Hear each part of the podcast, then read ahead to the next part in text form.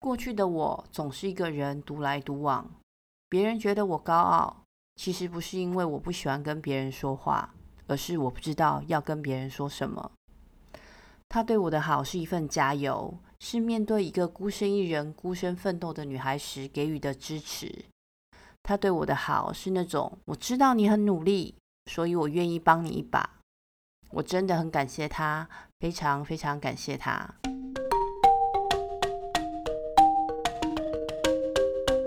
Hello，欢迎来到姐妹欧北共 Zebra Talking Bar Kelly 讲，我就是 Kelly，你今天好吗？上一集我分享了我的工作点点点，所以今天要聊的是生活点点点。我最近非常喜欢点点点这个概念，有非常无限延伸的感觉。我过去在工作上其实一直都是很严肃的人，因为我自己觉得这是一种，比如说认真的表现。但是我自己在面对生活，就是我的生活就是一个字，messy，就是很混乱。我常常忘记很多，其实应该也算是非常重要的事，比如说我的月经，呵呵，大家都会说很简单，就写在 calendar 啊，或者是就放在我的日记里面嘛。是的，我很知道。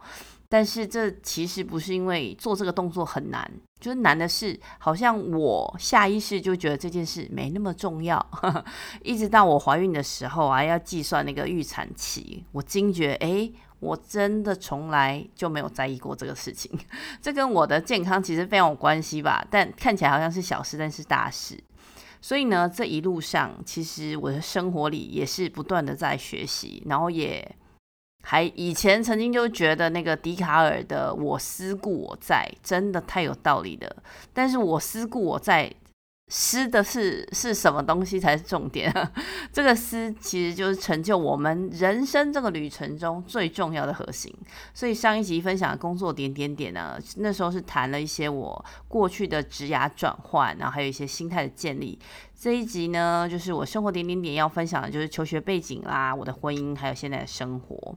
如果你喜欢这集的节目呢，或者是觉得姐妹们跟我带给你一点点的温暖，那希望你可以订阅、分享，给我五星评价。当然，我更欢迎你给我留言，给我更多的意见，分享给更多的人，让姐妹欧北共的内容更多元哦。那我们就开始吧。首先呢，我其实是在台北出生，但我从小不断的在搬家，最后比较有印象就是住在一个比较偏僻的乡镇，然后学校教室的柱子上呢，小学生的时候就贴着那个勤能补拙。我很清楚，就是我不是一个聪明的人，所以我必须要更努力，然后不要去制造麻烦。所以我从小其实成绩算是还不错，然后每个学期都是班级第一，毕业时的时候。就得到我的班级的县长奖，那后来也顺利的，就是通过那个推荐甄试直升高中。但是我们家的状况不是很好，所以后来呢，不得不到了高中的时候，到姑姑家去寄宿。那姑姑家的人都对我非常的好，那我跟表弟也都相处愉快。但其实因为推荐甄试啊，我就有一笔奖学金。那时候就是想说，诶，这样就可以付我的高中学费了，应该可以支持我的生活费一些些吧。然而，因为某些变故，结果我什么都没有，就是，然后我还得要打工去赚我自己的生活费，所以我其实十六岁就开始打工了。记得那时候暑假就是很容易台风天下大雨嘛，每一次搭车都要花个两个小时，一整天要穿皮鞋在那个远气的宴会厅走超过十多个小时，就是要打工，结果。常常都是就是这些周末或是放假的时间，就是十只脚趾头都淤血。但其实我非常感谢那时候介绍我去打工的同学，他以前是我的邻居，就是从小学就认识的青梅竹马。那时候我记得我小学的时候，我个人不小心把我们家弄火灾之后，他有跟老师报告。那时候班上的同学还发起了募款，就是捐款给我。这个这个这个同学跟邻就是兼邻居的人呢。我这个朋友，他在我大学的时候就过世了。我那时候在宿舍接到他妈妈打来的电话，我就很惊讶嘛。他一开始就讲了这件事，然后不断的叫我不要伤心，叫他只希望我能够记得他就好了。是的，我一直都记得他，因为我在他的身上感受到友谊的纯粹跟美好。我非常感谢过去我们的相处。那高中的时候呢，我发生了一些事情，但是呃，算是意外的有考上大学。但是因为大学学费跟高高中生的学费差非常多嘛，贵多了。我记得我在开学前几天，我才去跟亲戚去请求借钱。我记得那一幕非常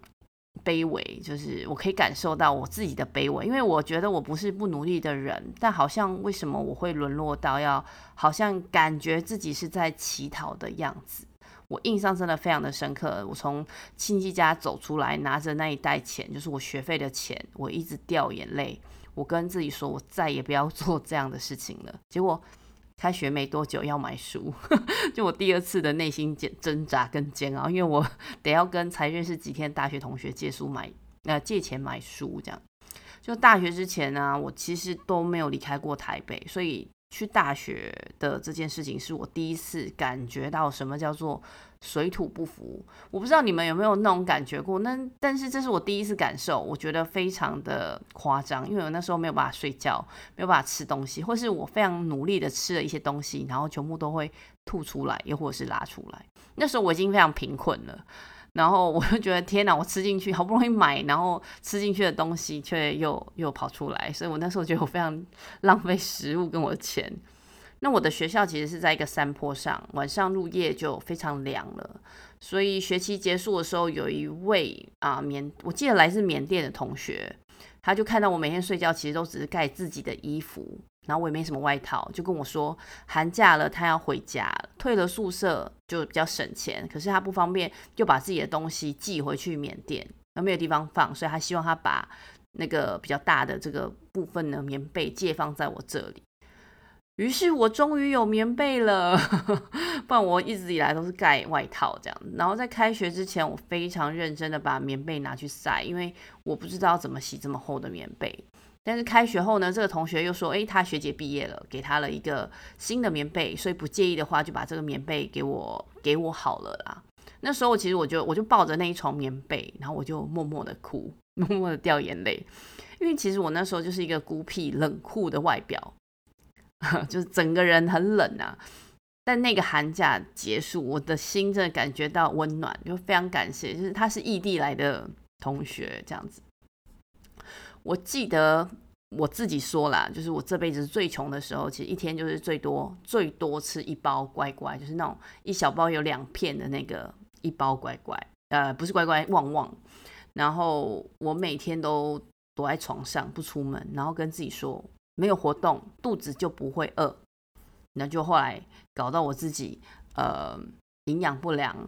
然后身上都起那种一点一点的小疹子，然后学校附近有一位卤卤味摊的老板娘，她就发现了，说为什么会这样？她说你一定是营养不良这样子。后来呢，她让我帮着她切菜，就是我不是真的在那边打工，但我她就让我在那边切菜。当她忙碌的时候，就我存到钱可以去买面的话，她就会送我一颗卤蛋，因为我记得面就大概十五块，他就会送我卤蛋跟一些小青菜这样子。又或者是他会说哦，他漏给客人某些东西，然后给我吃。所以每次我看到他就是那种很仁慈、很仁慈的眼神，我都会非常害怕，因为我不知道该看哪里。因为我知道我很谢谢他。那我以前念书的时候啊，也曾经骑车就是要打工嘛，然后骑到一半，因为生理痛，就一直不断的在冒冷汗，然后我无力到就是躺在路边。我说的是就是，呃，我们学校附近有交流道，我真的是没办法躺在路边。那为什么不去看医生呢？因为我没有健保，不能看医生，因为我付不起医药费。那我也曾经因为兼了三份工作，然后因为要就是这还要念书，然后兼三份工作，我就骑车，某一天呐、就骑车骑到昏倒了。那是一个很大很凌晨吧，没有人来扶我。因为下着雨，就是毛毛的雨啊，没有很大这样，在一个十字路口上，然后我自己醒来的时候就，就因为没人，很早，默默的、慢慢的爬起来，把车牵到旁边。那我身上已经受伤，我也顾不得，然后赶快确定哦，车子还能骑，我就赶快急急忙忙去上班。但是因为我我是做早餐嘛，所以早餐尽管他那时候还是我记得六点多吧，还是迟到了，我们五点多就要到，迟到了，然后我就要赶快切菜，赶快处理这些啊、该要做的事情。然后后来老板娘也来了，那时候我记得我在拿一盆菜的时候，因为手受伤，我不知道我伤多重嘛，但忽然间没有力气，整盆菜都掉到地上，所以老板娘就发现，哎呀，除了你迟到之外，你还受伤的，好像看起来还有点惨这样子，然后他嘴巴就一直念哦，说。天呐，你这全身都脏兮兮，你不可以来上班啊！然后一边请店里的其他的一些前辈带我到药局去包扎，因为他知道为了赚学费、赚生活费，我连命都可以不要。因为明明也没有什么人哦，他就会这个老板娘，她就会知道说我没有回家过年，我没有地方可以去，他会特别让我在除夕夜的时候打工，然后跟我说我可以去他家吃饭，就是下班之后。当然啦、我觉得我那时候其实很清楚，我没有，我其实没有办法去面对那种一家除夕团圆团圆夜那种和乐的样子。毕竟我那时候是连那种中秋聚会烤肉我都哭得不像话，所以我就婉拒了我老板娘的好意，因为我知道他对我的好不是因为我是一个认真负责的好员工，他对我的好是出自他柔软与温暖的内心。他对我的好是一份加油，是面对一个孤身一人、孤身奋斗的女孩时给予的支持。他对我的好是那种我知道你很努力，所以我愿意帮你一把。我真的非常感谢他，非常非常感谢他。因为其实过去的时候，我都通常是一个人独来独往，别人应该都会觉得我非常高傲。但其实不是因为我不喜欢跟别人说话，而是我不知道要跟别人说什么，因为我的脑袋装的都是我的下一餐。我的书费，我的下一学期的学费，然后我的爸妈需要钱，我该不该休学还债养家？所以，如果真的要说，我总是说着别人的故事、别人的经历、别人的各种有趣好玩的事，我可以讲的很从容，可以讲得很平淡风轻，一副啊我很熟悉，我装得非常的处之泰然，我装得很好。我后来才知道，我其实就是羡慕着，也向往着那些美好的世界。我的童年其实是很愉快的，就是很开心的跟我的姐姐还有弟弟一起长大。所以尽管现在我们的周处，就是以前小时候住的那个房子已经被拆掉了，那时候整个家无家可归嘛，没有地方住，所以只能把户籍放到我姑姑家。我那时候都还伪装着，伪装着像过去一样的状态。也不断的跟自己催眠说，我过着很好的生活。我每天都写日记跟自己对话着。我也感谢这个习惯。其实是因为结婚，所以我来到新加坡。那个时候我的内心其实很忐忑，因为第一次有这种感觉。那时候我。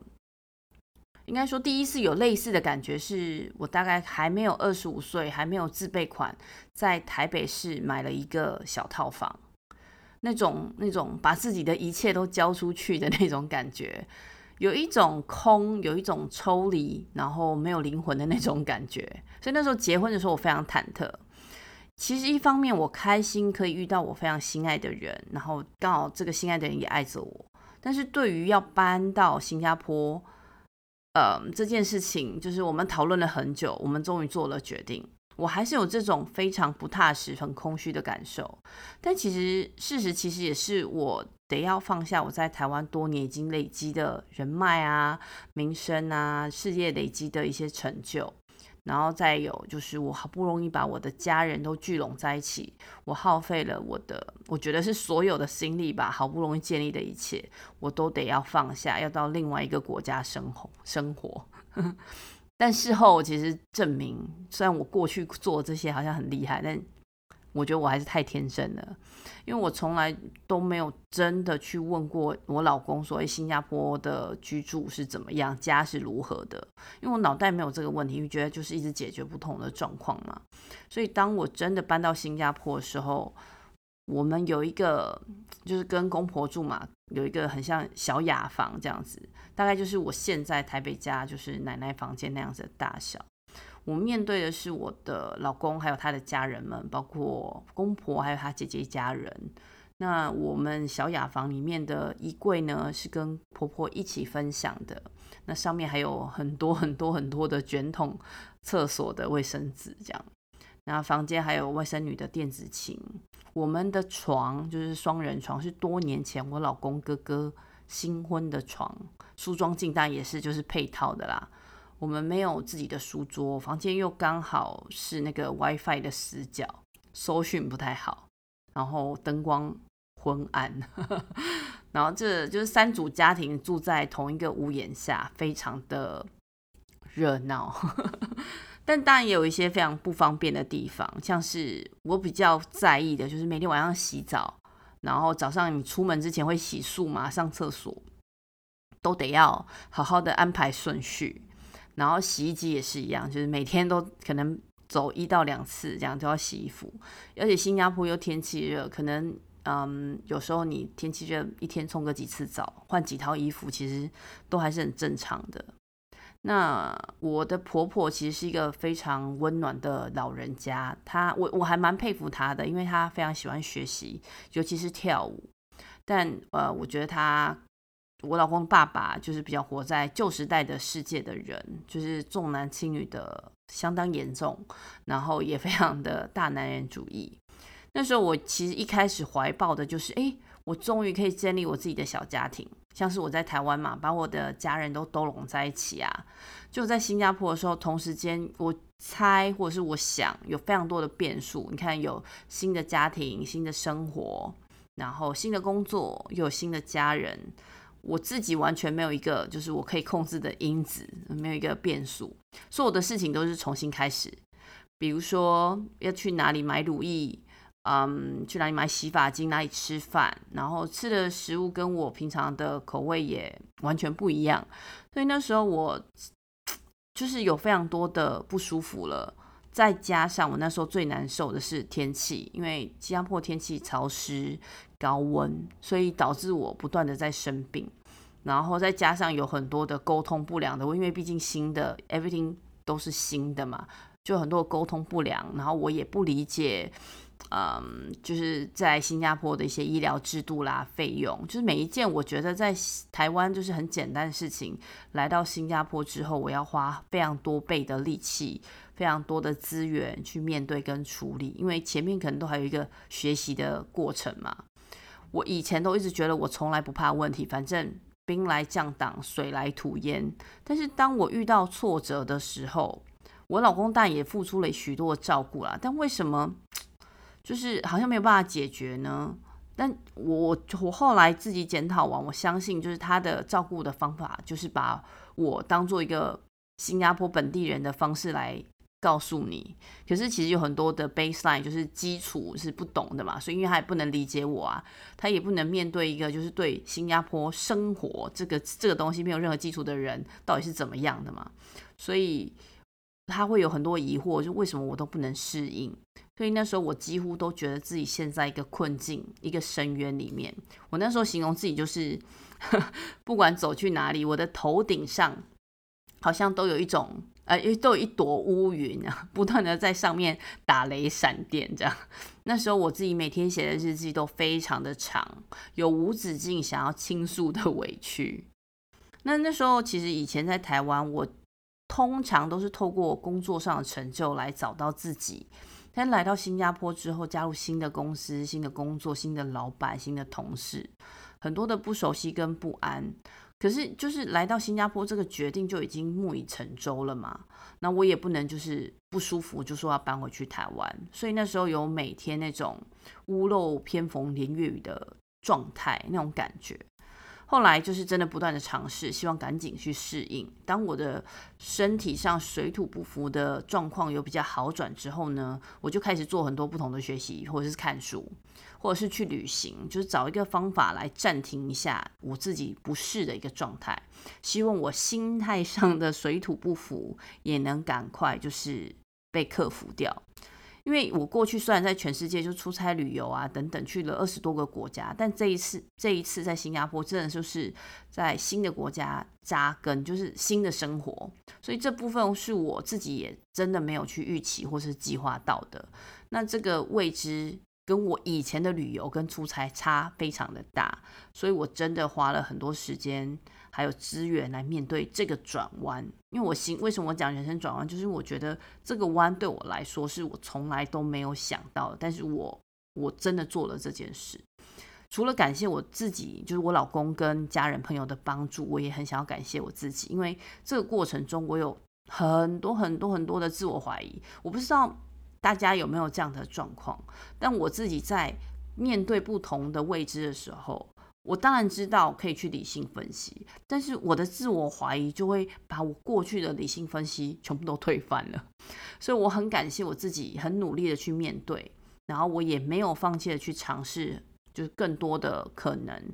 因为真的有太多大大小小的事情要去克服。那除了婚姻之外，我现在又有小孩。我还记得一开始要引导宝宝分辨黑夜白天，要协助他适应分离焦虑，妈妈的心真的都要操碎了。加上我对于妈妈这个角色有非常多的期待，就我自己本身，因为我一个朋友，他那时候啊，我自己就是做不好嘛，所以那时候我就请教他，他就是基本上几乎随时都在跟我连线，就是在线上讨论，就是一个一个 chat room 这样子，一步一步的跟我分享要怎么辨别小孩的哭声，小孩现在的情绪，小孩的状况，他还不断的去鼓励我，让我就是觉得安心。然后去肯定我自己啊，是个妈妈的角色，我很谢谢他，因为我真的跟他没有非常的熟，但他很热心的告诉我。那现在我的小孩也比较大了嘛，身为父母的我，其实也也绝对不可能完全放下自己的担忧，但我自己比较清楚跟接受自己这个新的人生角色，然后还有亲子关系，我觉得也成了我人生里的一个课题。所以也就不断的在学习，希望我自己可以进步，可以成长，让我的孩子可以健康平安的长大。所以我现在就是你看这样一路上，我都会说，我的小孩其实是我的镜子，我从他的身上看见了我自己的坚强，也可以感受到我自己过去就是重复的脆弱跟无助，因为小孩是这么的纯粹跟真实嘛。我也非常非常感谢我的小孩来到我的生命中，成为。我的小天使，嘿哟，请让我自己试着为我的服务打个广告吧。我相信许多听姐妹北共的朋友都有非常多不同的经历，也面对不同的挑战。我总是从 How are you 这个问题来开启与学员之间的对话。每一个人每天都有不同的事件发生，串接起来成为我们的人生。而很多人在自己人生的不同阶段，或者是不同的转折时，会遭遇各种各种的迟疑，或者是挫折，也就是我们平常讲的人生卡关。这都是非常常见的人生历程。Kelly Chen Co 的目标呢，就是在帮助人生卡关的学员们去做自我觉察、自我认识。每一个人都有不同的天赋与自己天生的个性，所以我也会协助学员去增加自己的自信，建立成功的习惯。这样每一个学员在未来面对不同的人生关卡与重要的里程碑时，能更从容的去处理与解决困境，进而成为更好的自己。我们不一定只能从工作中得到成就感，人生中有非常多不同的面向。群居动物的我们也需要爱、受人尊敬和获得肯定。如果你又或者是你的认识的朋友中，发现自己常常焦虑着未来的规划，却不知道自己的人生方向，想要做却总是无法顺利进行自己想做的事情，又或者是你正在面临着人生中重大的选择，需要有人能够协助引导。我现在推出了短期的人生教练服务方案，通过一到四次的咨询，我会手把手的帮助你自我觉察、认识自己，一步步找到人生的指南针，创造自己独一无二的人生蓝图。当别人问你 “How are you” 的时候，你能更自信的回答他：“我真的很好。”不管人生遇到的任何情况，都能继续乘风破浪、披荆斩棘，享受幸福的人生。有兴趣的朋友，请到我的 IG Kelly Chen 点 CO 私讯我。姐妹围攻的听众都能享受一次免费咨询哦。我现在回想我的求学过程，我的职涯到我的生活的各个方面。我发现我真的经历非常的多，但就是选学习的很多啦。我曾经就是看着那个广告词啊，写那个让孩子赢在起跑点，这个这这种东西，我自己都觉得很悲哀。我自己觉得啦，就是我的起跑点跟别人是一样的呀，然后我也很努力啊，我为什么会有这些遭遇？对啊，我过去也曾经有很长的一段时间怨天尤人。我说的怨天尤人，就是觉得我很希望有一些不同。但后来我重新去学习、去思考，其实这一路上我遇到很多的前辈、先进、贵人们、小天使们，每一个人都给我很多不同的角度在看这个世界，给我非常多不同的养分。我都说这是一种修学分的概念。我以前十八岁之前啊，就是总是去依照父母的期待去学习成长。我都说我是一个很乖的小孩。但十八岁之后的我呢，我非常，我其实非常有自己的想法。我不想要再去顺从父母。比如说，我填选那个大学科系那个志愿卡的时候，我就特别挑不是律师、不是老师的呃商科，因为我妈妈就一直说，哦，她去帮我算命，我就是一个当官的命，我命很好。那我就故意跟她不一样。而且后来我念经济系毕业出社会后，我也任性的去选科技业去当工程师，就是完全不同的产业跟工作体验，就是有不同的文化课程嘛，所以我也去选修了不同的人生角色，在各种生活跟工作里面遇到大小的冲突，其实就是我的参考书，就是经历的，就是还蛮幸运去经历人生的不同阶段的考验，然后最终成为现在的我。我觉得每一个家庭都有自己的文化，我觉得我的家庭也是，所以我也会感谢我的父母，他们并没有给我太多的框架、条条框框去限制我，呃，去阻止我去做我觉得我相信我能做到，或者是我必须要经历的这些体验。不过多嘴一下啦，我觉得男生啊，就是在面对很多不同的状况下，就是尤其是结了婚之后，其实很多嫁进去男生家的女生们，就每个太太在结婚前，其实大家都是另外一个人家的女儿。大家都会很宝贝嘛，很照顾，然后每一个他也是个独立的个体，或者自己的想法跟生活习惯。但因为华人的社会都会觉得嫁进去男生家，而不是就是两个平等的那种感觉。我觉得这是一个大家要稍微重新思考的的观念。那女生也是一样，因为女生就是啊，总是想要跟自己心爱的人在一起。我觉得心里面就是好像觉得别人就要配合你做所有的事情，所以这个也是我觉得可以重新去思考的一个观念。因为不管是男生还是女生，我觉得每一个人心里面都要做一些妥协、一些准备。没有一个人真的可以百分百的读懂你，所以大家都需要把自己的想法讲出来。我也跟我的儿子讲一样的话，要把想法。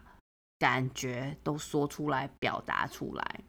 我知道有一个就是很有名，就是在网络上流流传的那种，呃，新娘爸爸分享的一个字词，这样子。因为两个人结婚嘛，建立两个一起拥有的家庭啊，我觉得这是一个。很温馨的状态，所以这个新娘爸爸在这一对新人的婚宴现场致辞，他是一个很中立的角色哦，他没有特别袒护自己的女儿，而是用一个非常尊重跟祝福的口吻来跟自己的女儿，还有即将成为家人的女婿说，爱情跟婚姻啊，都不是一加一等于二，而是零点五加零点五才会等于一。我那时候看这一段，我真的是。大哭，因为我我觉得这个爸爸讲的很有道理。因为结婚之后呢，相爱的这两个人其实都必须要去除掉自己的某一些部分，去呃跟另外一个人相处。就是大家都要做好心理准备，知道说我可能某一些状况需要妥协，需要让步，这样才能去组成一个完美的家庭。那我们在其他人生的场景里面，其实也都是这样的。就是面对自己爱的人，我们会特别的放松。但是我总是相信啊，我们都是希望这个家更好嘛。这过程中会磨合啊，会有很多的不适啊。就像我去到呃我的大学，水土不服一样，逐渐都能适应的，逐渐会有自己找到生存的方式的那个状态。所以。我会很建议大家，就是尽可能去找到一个磨合的方式，因为每个家庭都有自己的方式，有不同的解法。我自己感觉也是我自己的愿景啊，就结婚结婚之后的夫妻两个人，其实，嗯，虽然就是就是 a couple 嘛，但其实仍然都需要自己各自的时间跟空间，就我觉得非常需要 me time。两个人其实还是可以各自不断的学习跟成长，各自成为更好的人，是不是？但而且我觉得这过程中就是会逐渐建立两个人的一个相处模式跟默契，彼此成就彼此的未来，这才是当初两个人想要一起建立的那种